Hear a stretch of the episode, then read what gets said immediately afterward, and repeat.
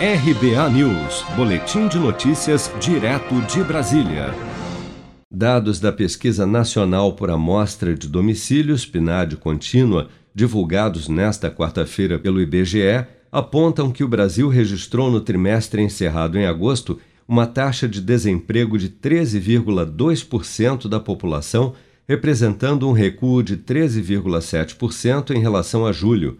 Mas, apesar de positivo, o resultado também mostra que cerca de 13 milhões e 700 mil pessoas ainda continuam à procura de um emprego com carteira assinada no país. Já entre os informais, trabalhadores sem carteira assinada, que hoje já somam mais de 10 milhões e 800 mil pessoas, esse total subiu 10,1% no trimestre encerrado em agosto e 23,3% cerca de 2 milhões de brasileiros somente em 2021, as maiores variações da série histórica da PNAD contínua.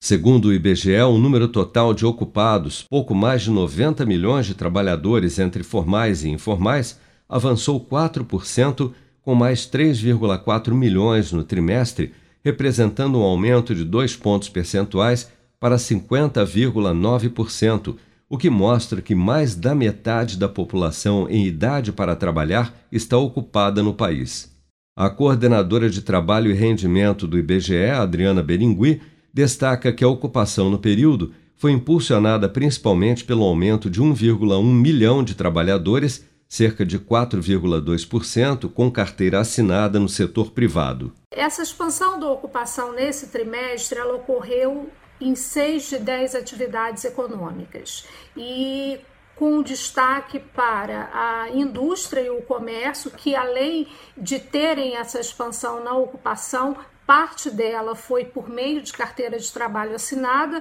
o que é um movimento é, é, bastante interessante. Nesta terça-feira, o Ministério do Trabalho divulgou que, segundo o CAGED, Cadastro Geral de Empregados e Desempregados, o país criou 313.902 postos com carteira assinada em setembro, totalizando mais de 2 milhões e meio de vagas formais no Brasil somente em 2021.